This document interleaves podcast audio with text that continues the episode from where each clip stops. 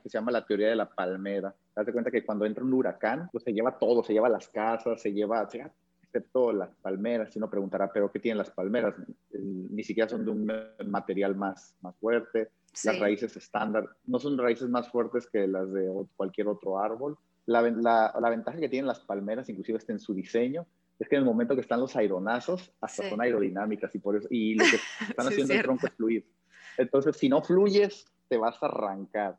Y los peores rollos en los que me he metido en mi, en mi vida es cuando no quiero fluir. Pues esto aplica pareja, aplica trabajo, aplica familia, o sea, también hay, hay, hay que decirlo con todas sus palabras.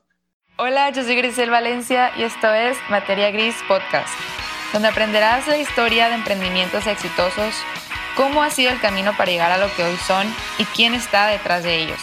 Consejos reales y prácticos para que tú también puedas realizar los tuyos. Hola, buenos días. Soy Grisel Valencia. Bienvenidos a este episodio de Materia Gris Podcast. Muchísimas gracias por acompañarnos. El día de hoy tenemos como invitados a un gran amigo. Se llama Carlos Armando López. Él es para mí el mejor webmaster, el web artist, web architect favorito que les puedo recomendar. Así que bienvenido. Muchísimas gracias. Gracias por la invitación. Igual, para mí, que ya he escuchado varios episodios, pues está muy padre ser parte, ¿no? Porque has tenido gente tan talentosa. Entonces, ser tomado en consideración, la verdad vale muchísimo, muchísimo para nosotros. Y nos, y nos, acabamos de ver la semana pasada, así que se dio perfecto esta invitación. Así que muchísimas gracias por aceptar. Pero platícales, por favor, a las personas que no te conocen, ¿a qué te dedicas? Pues muy bien. En, bueno, lo que nosotros hacemos tiene que ver el área de tecnología, pero voy a intentar ser no tan técnico en este sentido. En nuestras palabras. Dejarlo lo más digerible, ¿no? pues lo que hacemos es páginas web y tiendas virtuales. Ese es nuestro core business. Eh, hay muchas áreas de marketing digital, marketing por internet, pero nosotros nos especializamos meramente en el desarrollo de plataformas pues que le permitan a la gente vender más o darse con, dar a conocer sus ideas y sus productos y sus servicios a través de Internet. Y pues llevamos en esto alrededor de siete años ya, empezando proyectos freelance, como desde mis amigos y conocidos. De hecho, mi primer cliente que no fue así como un, conocido, era, fue un cerrajero porque se me atoró una llave en mi casa ¿Y, ya de repente, como pudo, la quitó, ¿sí? Pues como pudo, ya la, la, la cerrajeó. Y me preguntó precisamente, ¿tú a qué te dedicas? Y yo, ah, pues a publicidad. Y el muchacho, pues como que súper, como que muy, muy prendido, me dijo, no, pues quiero una página web, quiero tarjetas de presentación y quiero darme a conocer. Y desde ahí adapté, que, que era que curiosamente en lo que nosotros hacemos hoy en día, pues como es un producto de alta necesidad, vamos a llamarlo, toda la gente quiere vender más por internet, pues así se fue dando, como de boca en boca, hace siete años ya de eso. ¿Siete años que empezaste, o sea, tú, tú solo, por tu cuenta? Ah, esa es una muy buena pregunta, está bien interesante. Yo estudié mercadotecnia, entonces no tiene mucho que ver con el tema de programación como tal, como uno se imaginaría. Tengo muchos clientes inclusive que me dicen ingeniero. Entonces en realidad yo estudié mercadotecnia y como les digo a veces, la calle fue la que me enseñó a programar. Y siempre he tenido equipo, eso ha sido muy interesante y siempre es bueno mencionarlo, de que armamos equipos multidisciplinarios.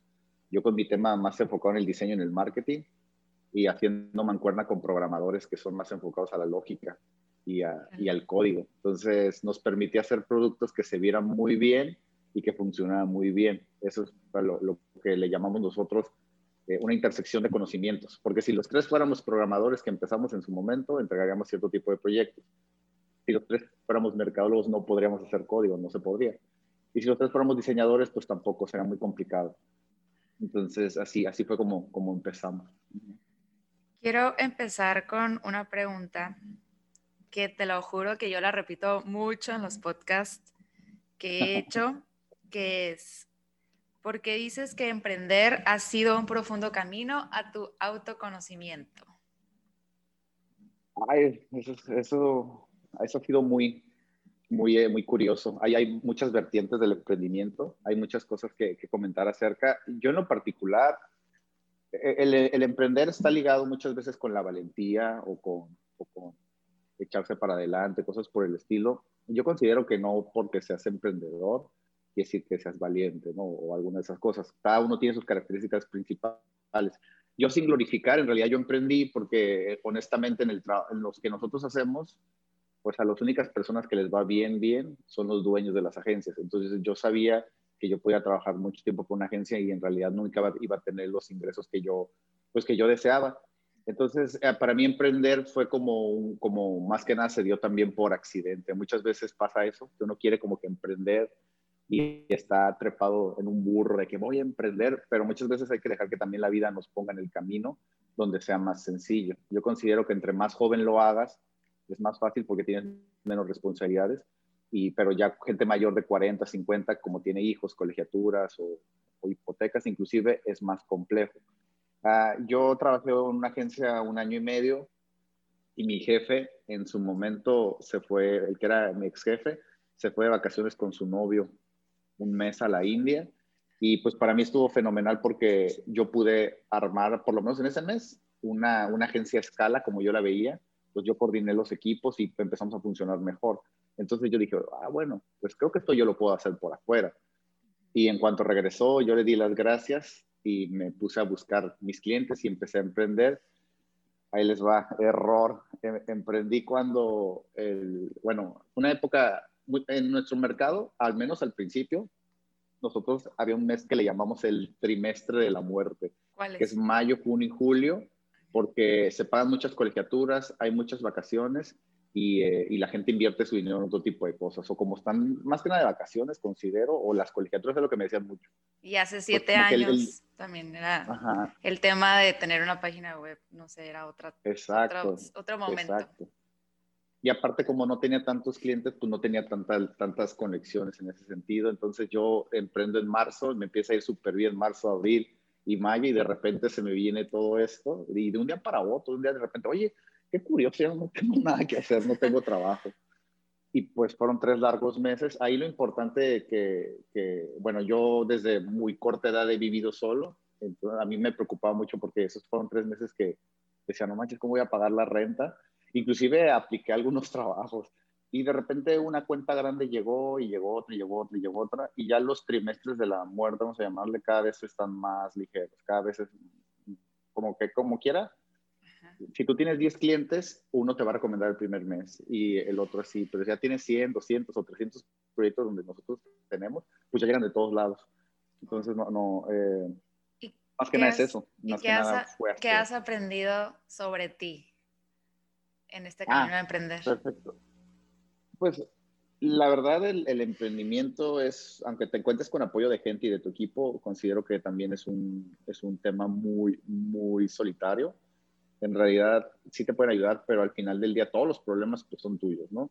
A lo mejor te ayudan con, con la, organizarte o te ayuda tu gente, pero el, resultado final siempre depende de, ti. Entonces, por eso es un, proceso como que muy, muy, como de mucha interiorización para saber si lo que, lo que tú quieres. Eh, otra cosa también que he aprendido es que yo siempre soy una persona que le ha gustado vivir bajo sus propias reglas, aunque sea un poco cliché eh, las operaciones que tengo hoy en día son muy diferentes a las que tuve hace un año y las van a hacer más adelante. Entonces, también aprendí a trabajar. Fíjate lo interesante que es esto.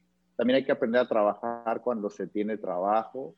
Llega un punto donde al principio tienes que trabajar, aunque no quieras. Tienes que trabajar, tienes que construir. Luego llega una etapa intermedia donde trabajas cuando tienes trabajo. O sea, y ya llega una etapa más interesante donde sí se puede, que es donde trabajas cuando quieres. Se puede completamente. No, Entonces, no te brincas. Yo, yo ahorita estoy en esa etapa. Ajá. Exacto, yo estoy en, en, esta etapa donde a lo mejor en, en la mañana tengo cosas que hacer y la, las pospongo y después las hago en otros horarios y todo eso. Más que nada, e, eso, pues desmitificar que no vas a trabajar de 8 a 5. Vas a trabajar de 9 a 9 unos días, otros días vas a trabajar dos horas, otros días vas a estar un fin de semana sin, sin dejar de trabajar. Eh, entonces me, me, me, ha enseñado a ser un poquito más flexible con las cosas, pero yo creo que la lección más importante que me ha enseñado el emprendimiento es aprender la vida como es y la vida cómo funciona.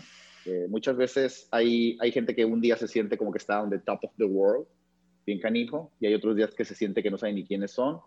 Es porque muchas veces no, no, no, queremos entender la vida como es, que la vida no es más que semanas buenas y semanas malas. Inclusive pues, yo las he contado, hay tres semanas al hilo que nos va súper mal y hay tres semanas muy buenas o cuatro semanas. Entonces, cuando tú entiendes un poquito cómo funciona la vida, de que hay cosas buenas o cosas malas, ya no te resistes. Entonces, cuando pasan cosas buenas, no te, no te trepas a la nube porque sabes que es temporal y es impermanente. Y cuando pasan cosas malas, también sabes que es, que es temporal, es impermanente. Y muchas de esas cosas ni siquiera tienen que ver con nosotros. Otra cosa que me ha ayudado el emprendimiento es a soltar el control. Ya, o sea, muchas veces yo esperaba que toda mi gente operara al 100 todo el tiempo y no, pues porque son humanos. Entonces, cuando hacen las cosas muy bien, se les reconoce y cuando no las hace tan bien, buscamos la manera de, de, que sea un feedback más positivo o, o de que vayamos evolucionando como tal. Pero pues la, gente también tiene sus propias características y su propia manera de pensar y no los puedes obligar o, ese es el tema de muchas veces nosotros, la gente en, una, pues le puedo llamar una dirección porque hay siete personas abajo de mí. ¿Cómo te consideras eh, en líder? Ah, algo muy, muy interesante que, que, yo he tenido, yo me considero una persona un poquito temperamental, o sea, como que, como digamos, mi familia toda es del sur, entonces tenemos un poquito la sangre caliente, ¿no? Pero curiosamente a mí lo que me ha ayudado es que nunca, nunca me he desquitado, nunca le, o sea, no, no, he sido ni, ni déspota ni nada con la gente con la que trabajo, porque yo lo veo como una, como una, es una organización, hablando de, de cada uno definir la manera en la que quiere trabajar y, y sus reglas, es una organización más horizontal. Okay. cuenta que yo tengo responsabilidades. Mi responsabilidad es que haya ventas y, que, y la administración y, y, su, y, la parte de la dirección creativa. Hay otras personas que programan, hay otras personas que diseñan, pero cada uno eh, es un trabajo más como en equipo, ¿no? No es como que ellos me tienen que responder a mí, porque la mayoría también lidian con el cliente. Que en una agencia el, que define la operación es el cliente. Si el cliente está molesto por algo, hay, hay ciertas acciones. Si el cliente necesita algo, hay ciertas acciones. ¿Se me explico? Entonces, como yo no soy el, la cabeza de que tengo que lidiar con todos los clientes, eso a mí me permite que ellos también respondan, o como se le llama algo accountability. Claro, entonces eh, eh, eso es como, como, como líder de, de, un equipo. Yo creo que lo que me ha ayudado es que sé armar equipos muy rápido de trabajo. Inclusive hay clientes que me dicen, ¿sabes qué? La, la programación la vamos a hacer in-house, ¿nos puedes ayudar a reclutar? Y les he ayudado en ese tipo de cosas, a armar equipos. Y lo siguiente es más que nada definir las responsabilidades y que no sea una organización eh, como cuadrada en, en, los que todos tienen que responderme a mí, no al contrario, en realidad el, todos le tenemos que responder al cliente. Entonces es, una de las fortalezas y es algo que yo pudiera dejar como la primera gran lección que me tardó mucho en aprender y que ojalá la gente que nos escucha la aprenda un poco más rápido, en que hay, hay que invertir en el, en el equipo, no, no hay que ser todólogos, hay que dejarse, eh, hay que dejar, dejar ir el ego que uno tiene. Ahora me, me da risa porque tú me dices que, que soy el, mejor webmaster que conoces. Y te recuerdas que, que, te platiqué que hay una, hay una niña de 21 años que acaba de entrar a trabajar con nosotros. Ah, sí. Le llamamos la elegida. Sí, o sea, tiene 21 años y programa mucho mejor que yo, las cosas que hacen mejor, funcionan mejor y, lejos tú de tratar de opacar o algo, pues te, entregas al nuevo talento, que naturalmente ella tiene, y yo ya tengo 33, ella tiene 21, ella vivió otro tipo de, tiene, de hecho tiene herramientas académicas que yo no tuve, estoy en mercadotecnia y estudio programación. Sin embargo, el talento nuevo eh, es, el que, es, es, el que te puede llevar al siguiente nivel. Eso fue lo que más importa, lo, lo, que me, más me tardé en, en, entender y lo que más agradezco he entendido, en el que yo no soy el chingón, va a haber mucha gente mucho mejor que yo y lejos de competir para ver quién es mejor, mejor utilizas tu plataforma para, para apoyarlos y que ellos cada vez vayan desarrollándose, se queden o no se queden contigo. Carlos, tengo la impresión de que disfrutas la vida, o sea, en cada detalle. O sea, siento que eres muy observador, o sea, con tu alrededor y que estás muy presente. ¿Cómo logras hacerlo? Y si siempre ha sido así. Y lo digo porque compartes muchas cosas en tus redes sociales, así como de, vi esto hoy. O sea, como que estás, te tomas un tiempo o algo y digo, y siempre le encuentras algo, ¿no? O sea, súper actitud positiva, sentido del humor y yo disfruto ver lo que publicas. Entonces, quería preguntarte, ¿cómo, lo, cómo logras hacerlo y si siempre ha sido así? Ok, eh, está curioso porque mi feed, y, es un poco complejo, eh, mi, feed es como, es una sátira, no lo, no lo he llevado a lo profesional en lo absoluto, ¿verdad? pero es una sátira a, lo que, a lo convencional en redes sociales. ¿Sí me explico? Entonces, generalmente cuando... Espontáneo. Tú lo notas, ¿no? Cuando la gente sale de vacaciones, cuando la gente sale de vacaciones es cuando más sube historias.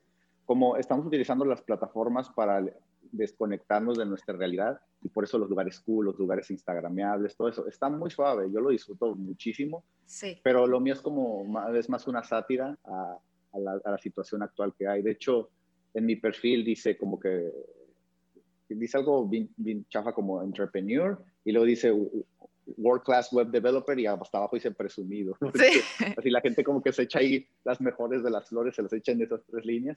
Es muy curioso, muy disparatado. Volviendo al tema de, del presente y encontrarle los detalles a las cosas sencillas, eh, ese tema va más un poquito al, al, hecho de, de, vivir en el presente y creo que lo has mencionado hablamos, esto me, me, conecté mucho con el tema del mindfulness, el minimalismo, mm. este tipo de detalles. Sí, es cierto. Entonces empecé a, a, tratar de meditar cuanto más que yo pudiera sobre temas de, de, nuestra realidad, como una especie de filosofía antropológica de por qué vivimos y cómo, cómo es que vivimos. Y el común denominador es que lo que a mí me ha servido bastante es que yo sí tengo pues, generalmente siempre estamos pensando en algo, ¿no? Siempre. Curiosamente estamos pensando en algo que no tiene que ver con lo que estamos haciendo en el momento. Entonces, yo hay veces que sí me gusta mucho pensar en el futuro, como, la, como toda persona ansiosa, me gusta pensar en el futuro, pero te lo juro, es como que, a ver, hoy es sábado, no tengo nada que hacer, me voy a dedicar una hora a pensar en el futuro. Y literal, o sea, agarro, me tomo un té, saco una libreta y empiezo a anotar partes de las ideas y le dedico una hora a mi semana a pensar de mi futuro y acerca de lo que viene. Pero no, no lo hago en lo que estoy limpiando la ropa o lavando los trastes, no, de verdad para mí sí, sí he agarrado horas donde me, donde me siento y dije voy a pensar en esto hasta encontrarle el hilo y hasta entender por qué es la realidad en la que vivo. Eh, yo le llamo unas ligeras pausas donde, y eso sí me gustaría como que un día a audiencia eh, pueden empezar con cosas sencillas como yéndose un café por sí solos y dejar el celular en el carro y ver a la gente pasar. Y, más que nada son, son temas de desconexión. Entonces yo como, como considero que estoy hay muy, muy conectado en mi presente, eh, eh, para mí es más fácil encontrar ese tipo de detalles o, ese tipo de cosas que, bueno, me da mucho gusto escuchar que a alguien le parezcan chistosas. Oye, acabas de mencionar tres cosas que quiero hablar. A ver, aquí ya las tengo apuntadas aquí, no se me van a olvidar. ¿Cuál es tu realidad y por qué crees que es importante saberlo para mejorar? Ok. Nuestra realidad actual, creo que una, una persona que yo estimo muchísimo, yo, eh, me, pues em, curiosamente, cuando, creo que lo platicamos, cuando llega, el, el, éxito es un, es un tema muy fluctuante y depende mucho de la óptica de cada uno. Hay gente que considera que, me puede ver que considera que yo soy exitoso, hay gente que no, en lo particular. Depende de la lupa, ¿sale? Lo importante es eh, la definición de para ti qué son las cosas. O sea, tú tienes que tener una definición real y concreta de lo que es el amor, una real y concreta de lo que es el éxito, una real y concreta de lo que es la autoestima, pero la tienes que definir tú. Porque la gente o sea, bueno, si te comparas y todo eso, ni siquiera considero que sea un ejercicio tan, tan positivo la comparación, definir lo que es para ti el éxito. Y, y esta persona, eh, yo como que ya me estaba yendo bien, pero curiosamente una como, como, uno como ser humano siempre quiere más. Entonces me dijo, mira, yo te voy a decir una cosa. El Carlos de hace siete años probablemente está, estaba soñando con lo del que el Carlos de actualmente tiene y te lo estás perdiendo. Te lo estás perdiendo por completo. Me dice, no, no hace, no hace, porque esa persona me conoce mucho tiempo.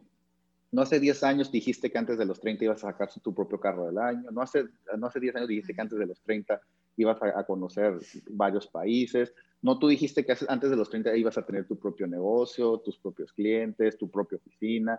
Y, me, y ahí fue donde me cayó el 20 de que yo renegando la realidad que tengo, porque a lo mejor no es como yo lo imaginaba, cuando en realidad tengo un montón de bendiciones y es ahí donde dije, bueno, ya creo que va a ser el último día donde yo empiece a, a querer como anhelar el, el, futuro, porque ni siquiera sé si, si el futuro es como, como yo lo quiero, voy a ser feliz, todo esto.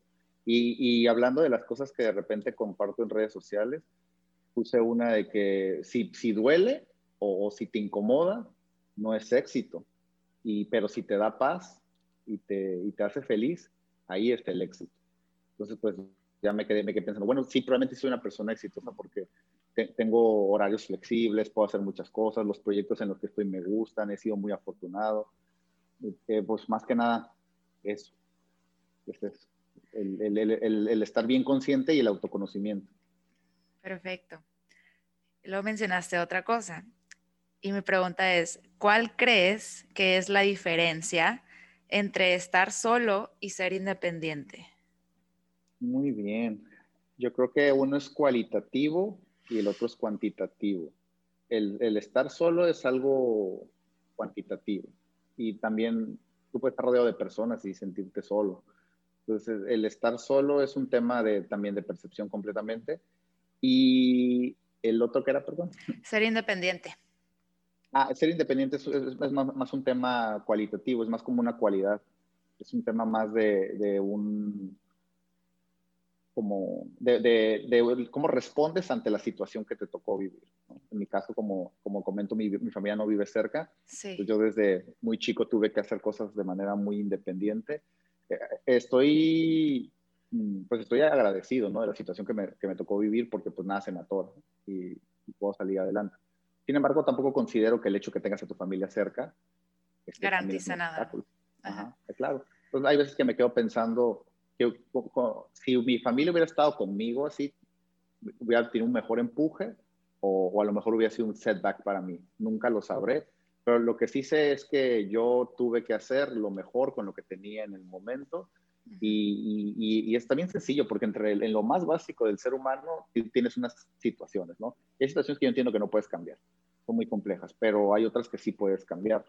Al final, al final tienes de dos, o dejas también que la vida te vaya llevando conforme se van presentando las cosas, o a lo mejor tú puedes definir una de, las, de los temas al final del día yo creo que lo más importante aquí sería que, bueno, yo, yo soy muy, muy flexible en los detalles, pero soy muy inflexible en los, en los objetivos.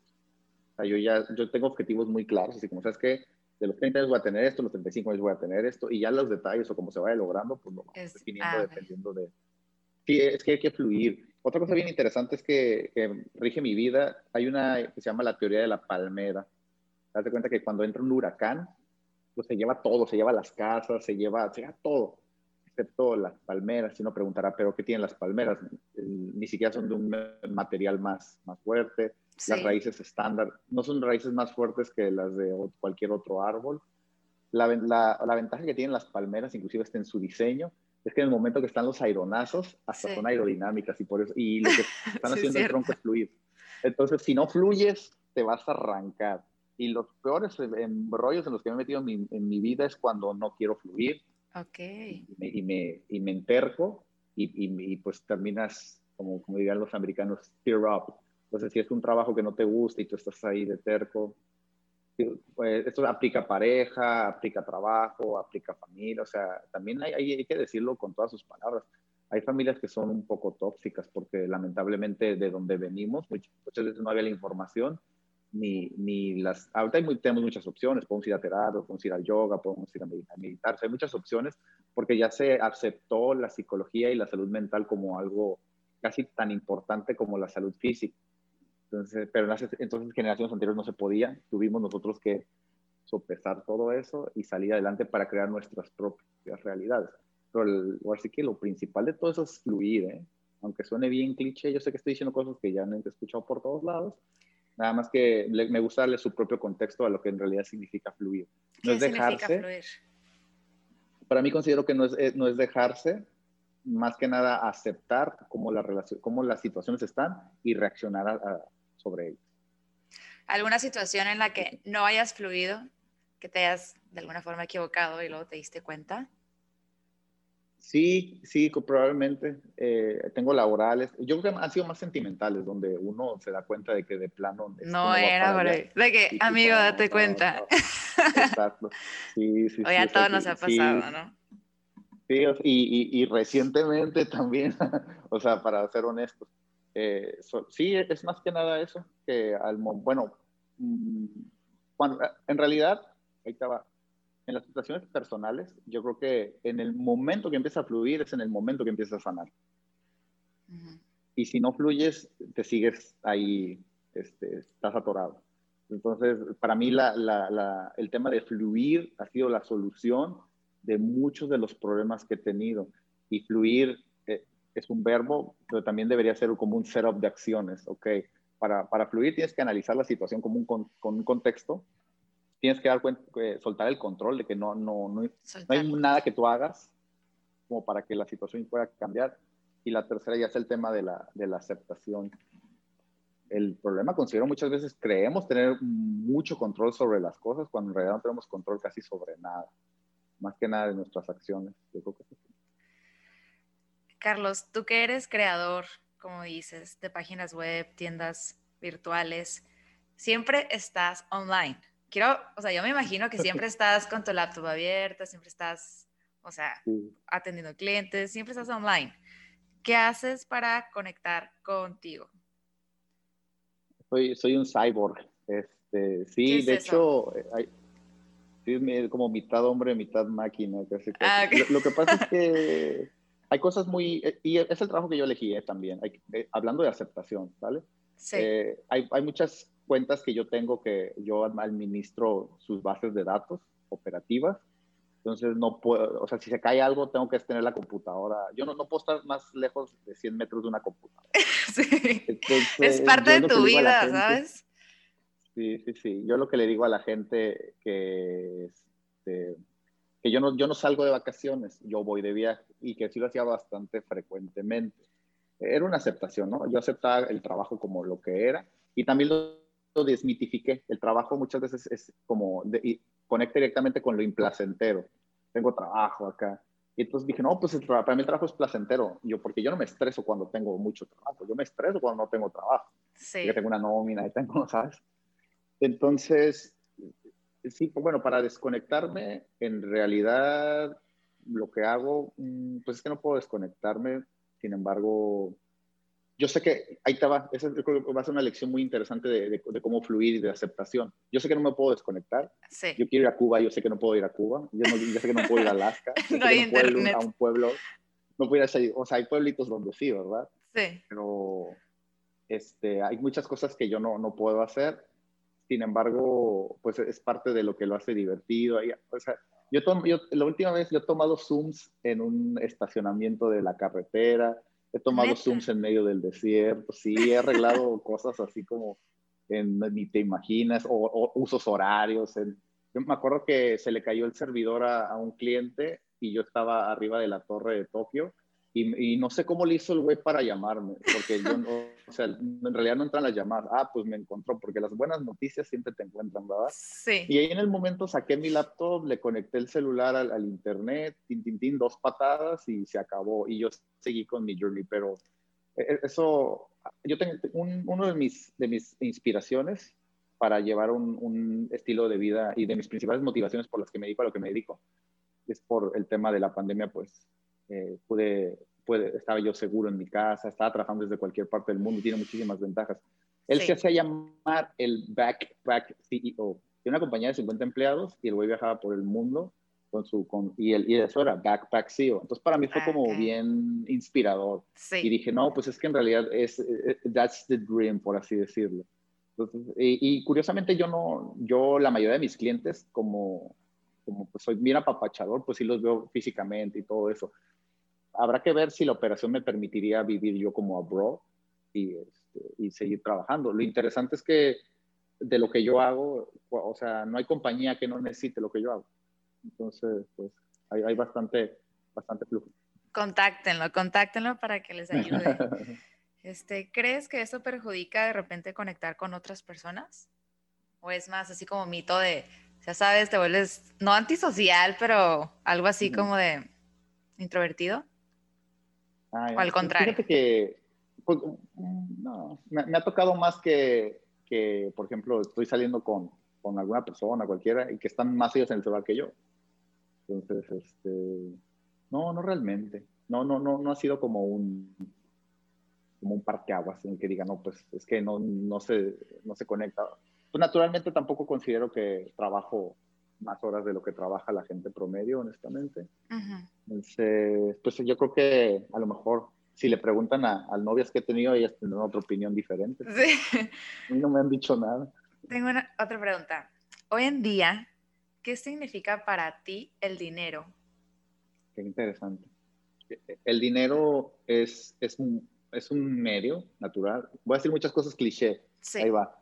Para mí el dinero mm, es, es, energético. ¿eh? Yo considero que sí tiene que ver una energía ahí que, que tiene que ver con, con cómo te relacionas con él. No sé si te ha tocado que hay gente que conoces de mucho tiempo y como que toda la vida medio les alcanza y medio, medio, medio les alcanza. Y hay gente que desde la uni le va bien y le ha ido bien, le ha ido bien, le ha ido bien.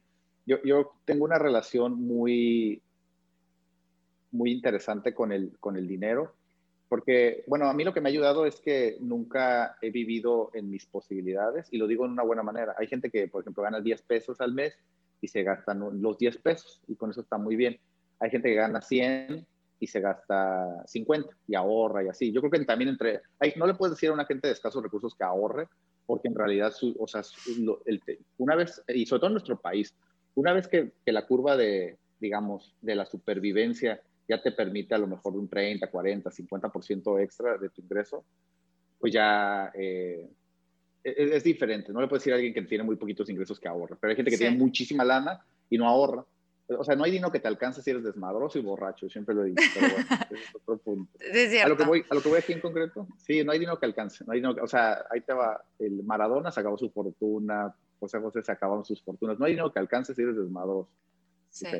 Ahora, yo vivo muy por debajo de mis posibilidades. Haz de cuenta que yo tengo cosas muy... No, no manejo el carro para el que me alcanza, no vivo en el lugar para el que me alcanza no, este, no compro las cosas para las que me alcanzan, o sea, ¿sí me explico?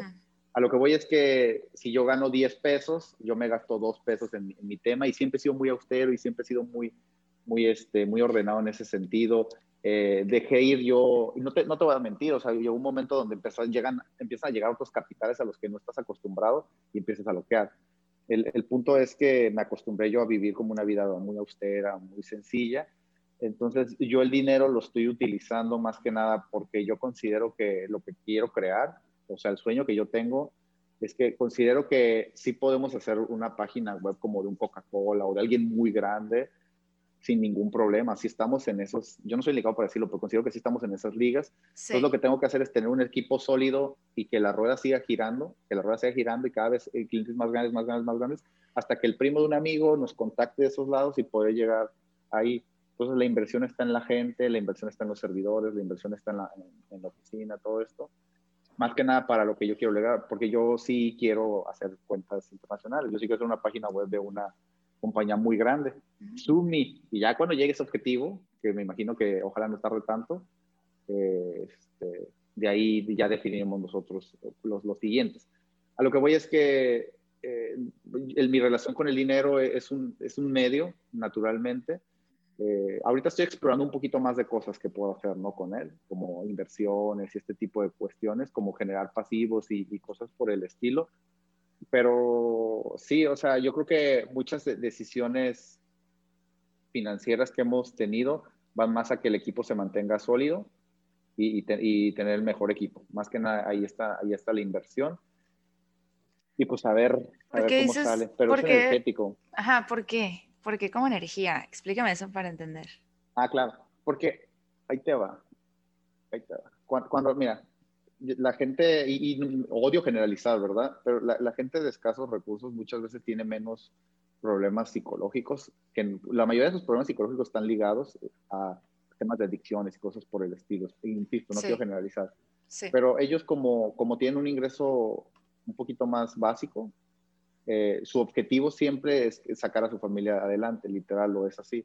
Entonces, su concentración siempre es en darle lo mejor que tienen en su trabajo y, ser lo más inteligentes, con, con, más óptimos la mayoría, ¿no? Sí. Ahora, cuando, cuando tú tienes dinero y luego llega un punto donde, donde no sabes qué hacer, si no sabes ni, ni, qué hacer con él, eh, es cuando empieza una fase como de desconocimiento, más práctico cuando tienes lana, cuando no tenías lana, la, la buscabas. Y cuando llegó, ahí llega, hay una especie de vacío.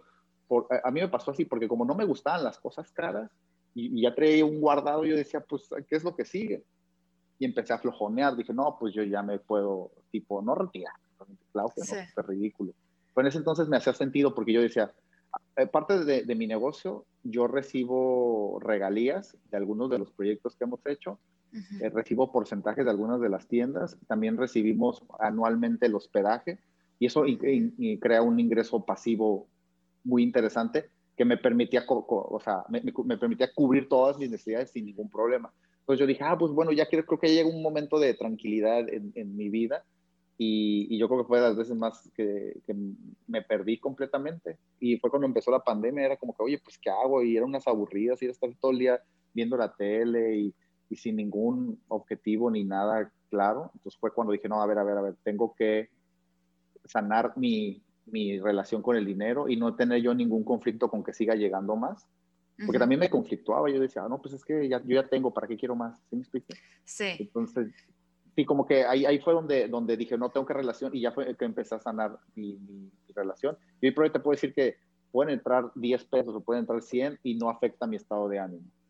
Si me explico, quiero que, que, como que me gustaría que se divorcien de los sentimientos que te, que te puede dar el, los, el, ingreso. Porque el dinero de repente tú puedes desarrollar sentimientos hacia él, como de amor, odio, ¿sabes? Y, y, está bien chistoso eso. Entonces yo ya me como que me desconecté. Yo puedo tener un peso en la bolsa y, o, o, lo que, o lo que tú digas y yo voy a estar tranquilo, voy a estar, voy a estar bien, porque sé que mis necesidades no están comprometidas en ningún sentido eso, eso es bien complicado porque a mí, mis, por ejemplo, mis papás siempre vivieron al día. Entonces ya cuando tú no vives al día y, y, recibes un ingreso muy interesante, como que no, no, no, sabes cómo reaccionar acerca de eso. Hay gente que se vuelve loca, hay gente que se pira, hay gente que, que, que gasta, hay gente que se mete en, en, broncas, pero en lo particular yo me aburrí bastante. Oye, es que entra de nuevo en el tema de los cambios, ¿no? Cómo fluctúa. O sea, un día Llegan 100 pesos, otro día 10 y es, va a cambiar. O sea, la situación es cambiante. Está muy interesante que, o sea, quien nos escuche también, pues empiece a captar este chip, ¿no? Que es muy poderoso y te va a dar tranquilidad. Claro, porque hay, hay, este gente que, que, tiene mucha lana de, de mucho tiempo y por eso de repente están deprimidos o, o, o no saben qué hacer o no, no saben ni quiénes son, porque el ingreso siempre está y es que también entra en el tema como de la, la energía, ¿no? Cómo es energía el dinero, de que te llega, no sé, mucho dinero y como te cayó una carga de energía, ¡pum! Es cuando vas a querer gastar, gastar, gastar. Y así, como, entonces van de la mano. Y el otro tema que quería platicar, que fue lo que estábamos diciendo el otro día que nos vimos, cómo llega un punto en el que ya todas tus necesidades están cubiertas, tú estás bien y lo que más te llena es ayudar a otras personas. O sea, que nada puede pagarte o tener millones de dinero, o sea, pero ayudando como te da más. ¿Te acuerdas algo así? Mencionamos. Sí, sí, sí.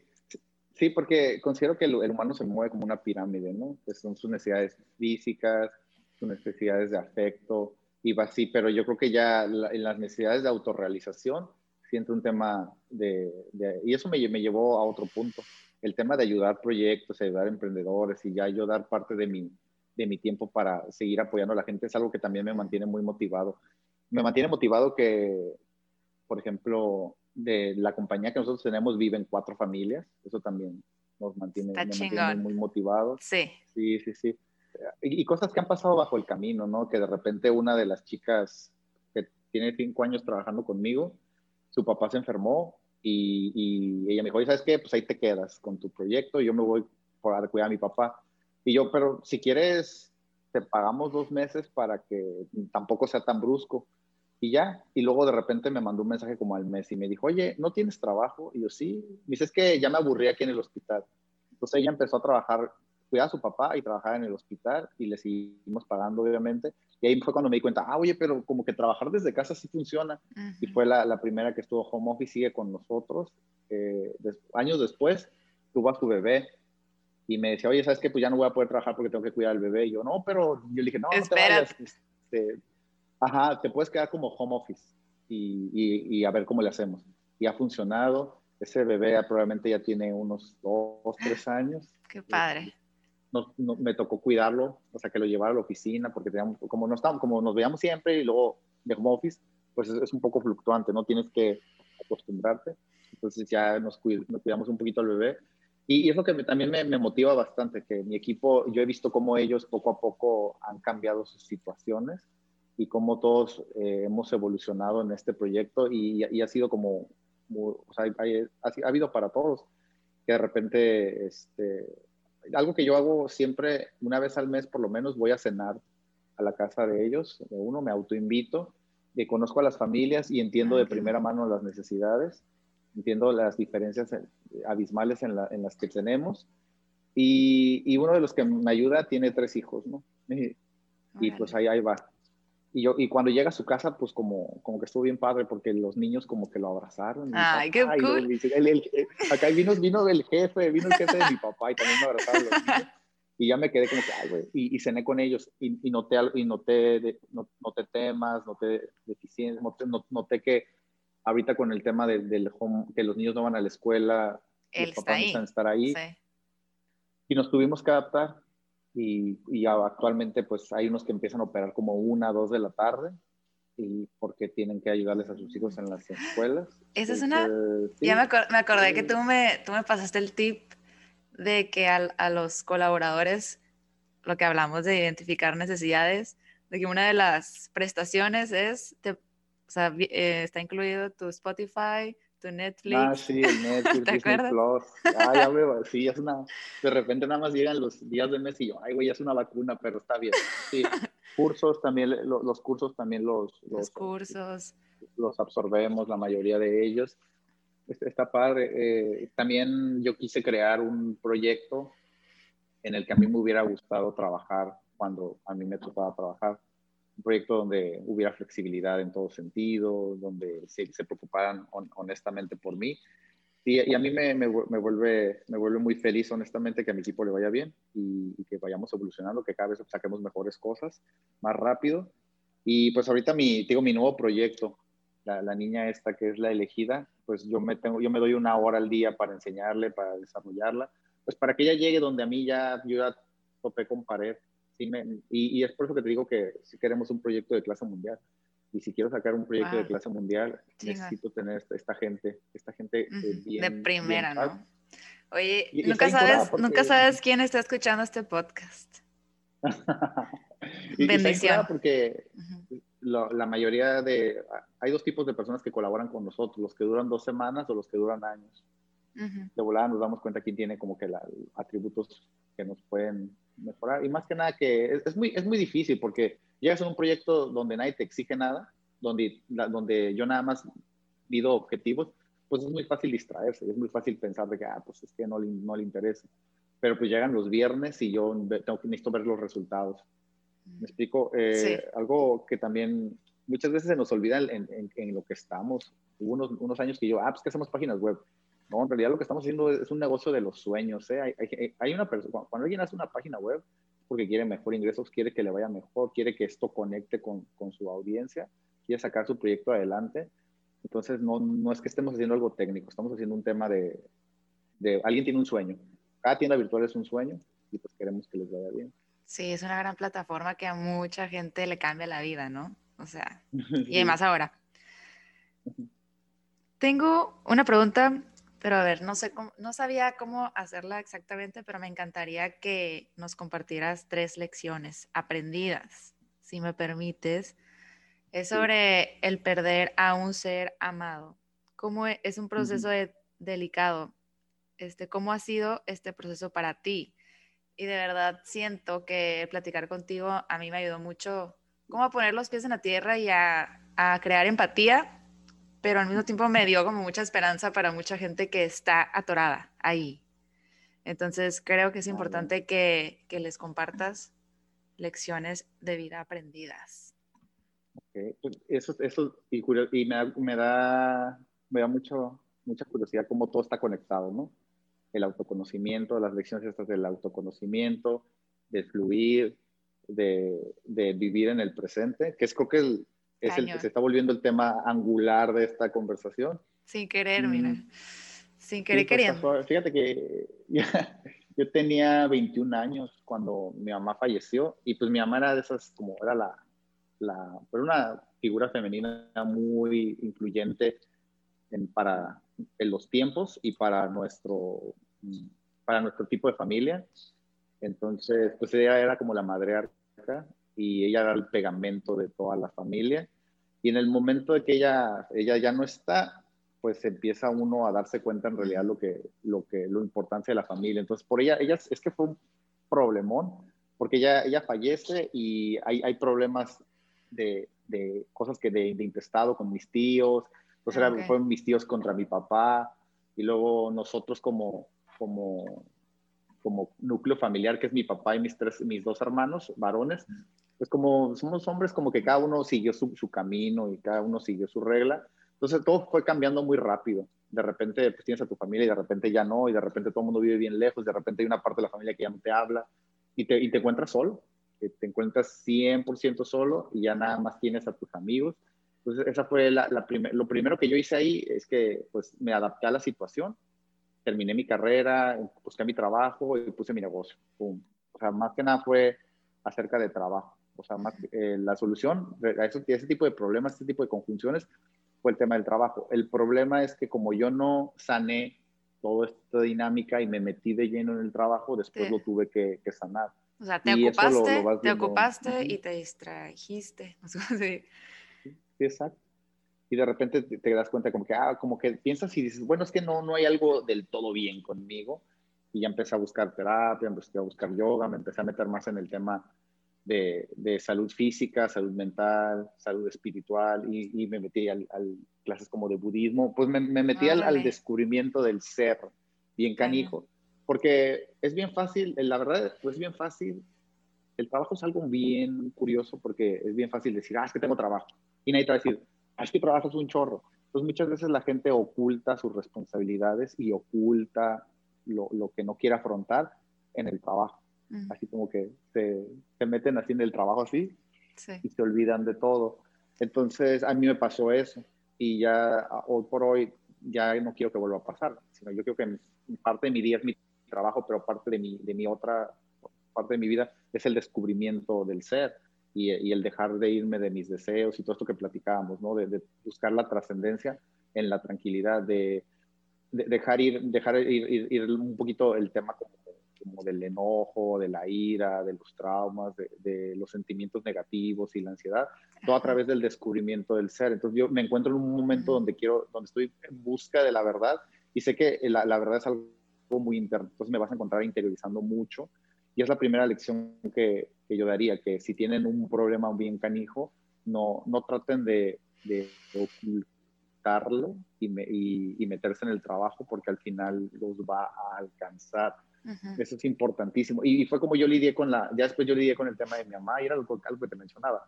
que eso es algo con lo que no aprendes, bueno, es algo que, ¿cómo explicarlo? Lo superas y, y aprendes a vivir con eso. Es bien importante y es un tema de aceptación. No puedo, yo, porque mi mamá y no la de alguien más? No puedo decir ese tipo de cosas, sino pues fue lo que nos tocó y le agradezco bastante y siento que ahorita que mi, mi conexión es más sana con su espíritu y con, su, con las lecciones que me ha dado. Entonces, e, e, es, es, es, aceptación. Creo que es el ejemplo número uno de, de aceptación, porque la realidad es esta. Mi familia tiene estas, estas características. Yo, yo siento, yo, yo sé si me engancho en esas dinámicas o continúo yo con mi camino. Y, y, pues digo, no, no, no, es, no, es, malo satanizar el trabajo, es bueno, es bueno que te vaya bien, es bueno que haya mucho ingreso. Uh, es bueno desear, más que nada el, tema del, del, deseo, yo deseo muchas veces abundancia, lejos de mucho trabajo, porque ni siquiera está tan ligado. Yo deseo abundancia, que, que sigamos siendo abundantes en todo sentido, y, y, más que nada la paz. Y hoy por hoy te puedo decir que estamos en un proceso que es muy, estoy, muy conflictuado, porque llega un momento donde yo conozco un cliente y no hacemos clic y ya no lo atiendo. O sea, le, le, doy, le, doy, las gracias y, y eso es peligroso porque no sabes el cliente a lo mejor un cliente malo te lleva un cliente bueno.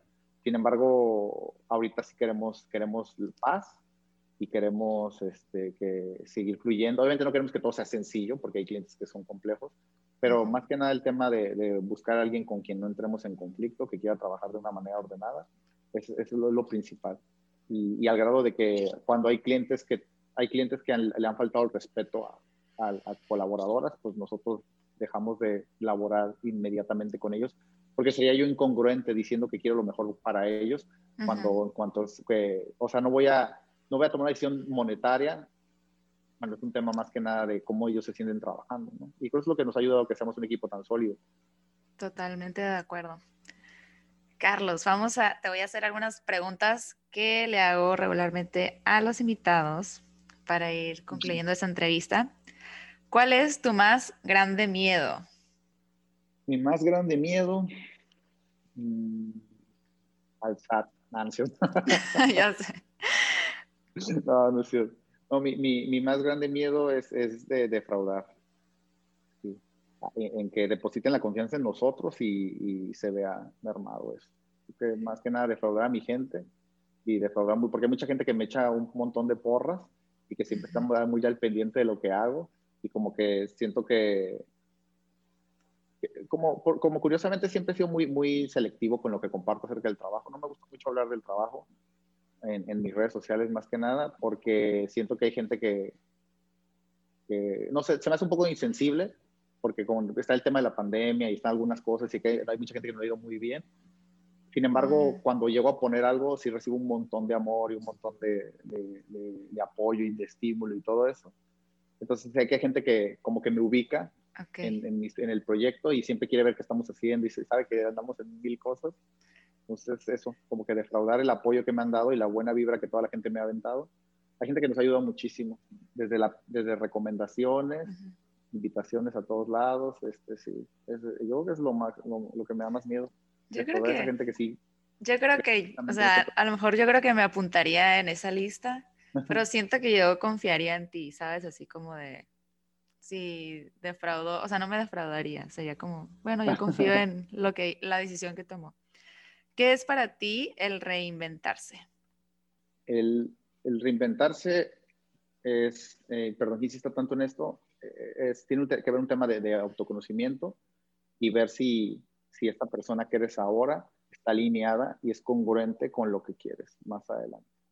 Entonces ya empiecen a, yo lo que le digo a toda la gente, empieza a definir qué es lo que quieres de la vida, qué es lo que quieres.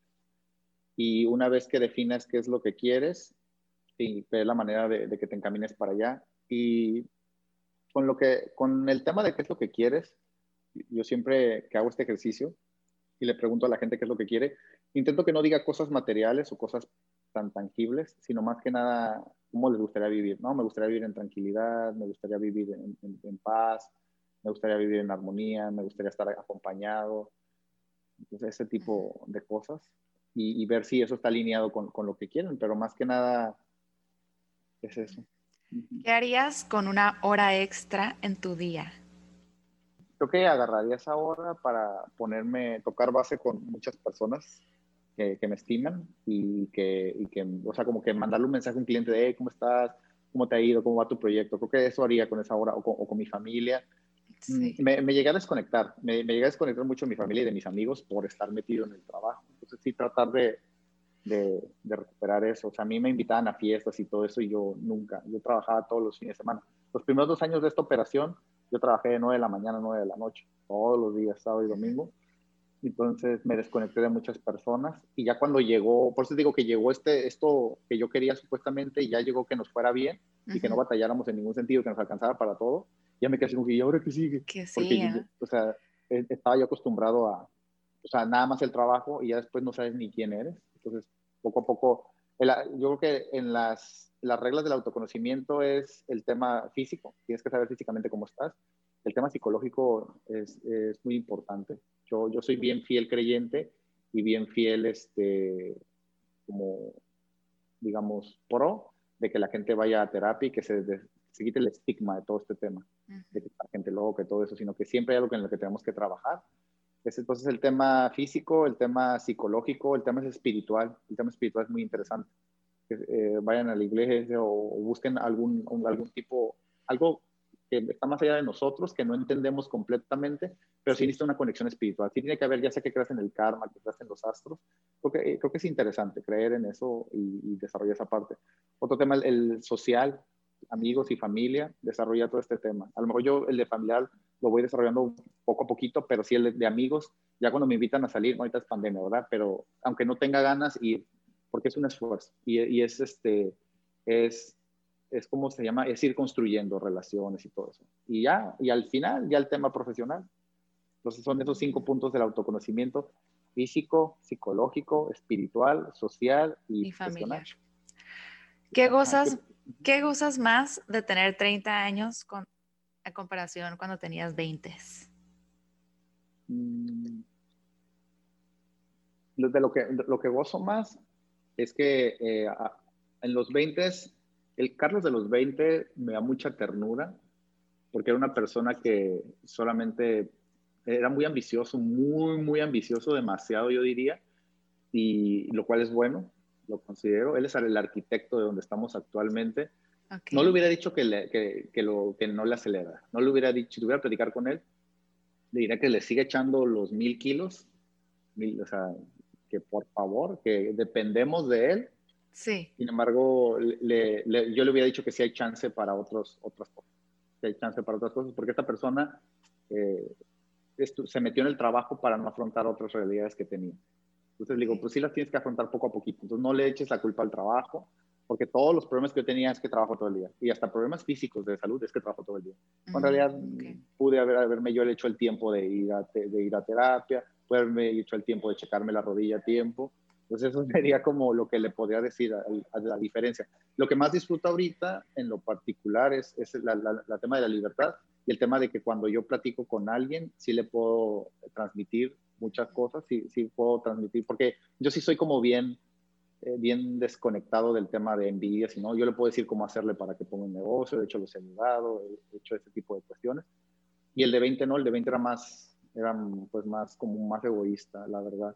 Y pues yo creo que los 30 son como los 20, pero con, con lana. Entonces tiene... Real, el meme, ¿no? El mejor consejo que te han dado. Que yo recuerdo ahorita recientemente es que todas las personas llegan a nuestra vida por algo. Todas, todas, todas. Y, cuando, y en el momento, y más en el plano sentimental, en el momento que entiendes por qué llegaron y ya te cae como el 20, es cuando empiezas a sanar. Ah, perfecto. Perfecto. Sí, entonces es eso. Yo creo que... Dime tres cosas que agradeces. Mm, fíjate que sin, sin, sin ser así tan, tan chorero, haz de cuenta que antes me preguntaban, cuando estaba en este proceso de trabajar todo el tiempo, me preguntaban, oye, ¿a ti qué te hace feliz? Yo digo, no sé, no tengo ni idea, me gusta mi trabajo, pero no sabía qué me hace feliz. Yo creo que ahorita me hacen feliz un montón de cosas. Me hace feliz esta entrevista, me hace feliz eh, eh, el desayuno, el café, agradezco, agradezco a lo que me dedico, agradezco que la vida me haya llevado por estos caminos, porque es un estilo de vida que me gusta muchísimo y, me encanta mi estilo de vida. Y también agradezco eh, la, la, fortuna de que de la ciudad donde vivo, porque es muy, es muy fértil para lo que nosotros eh, queremos lograr y lo que hacemos. Entonces sí, sí agradezco, porque a lo mejor si yo hiciera esto en otra ciudad, no nos iría tan bien o, estaremos en otro, en otro nivel. Nos consideramos que estamos en el lugar correcto, en el momento correcto. De eso puedo estar agradecido, de, que, de mi estilo de vida, de, de mi trabajo, de lo que hago y también de mi equipo. Pues claro que sí, la verdad que también les agradezco mucho. Qué, qué fregón. Compártenos, por favor, tus redes, en dónde te pueden contactar. Ah, pues bueno, tenemos página de Facebook y de Instagram de Calideps de Cali como de California y Devs Developers, D de Dedo, E de Eduardo, B de Vaca y S de Samuel. Ahí nos encuentran. A mí me encuentran más en Instagram por si les gustan mis payasadas. En, si se quieren reír un rato, es carlos.l88 y ahí, ahí nos, nos vemos. Carlos, muchísimas gracias por tu tiempo, muchísimas gracias, gracias por compartirnos todo esto. ¿Algo más que quieras agregar? No, pues nada, la verdad ojalá les, les sirva a alguien las experiencias. A mí me ha servido mucho el tema de, las, de los podcasts y sobre todo a la gente joven, a la gente joven que, que la, lo quiere lograr, más que nada, pues ojalá les, les funcione y a la orden, cualquier tip, cualquier cuestión. ahí me mandan mensaje. Excelente, muchísimas gracias Carlos y muchísimas gracias a ti también por acompañarnos. Nos escuchamos en el siguiente episodio.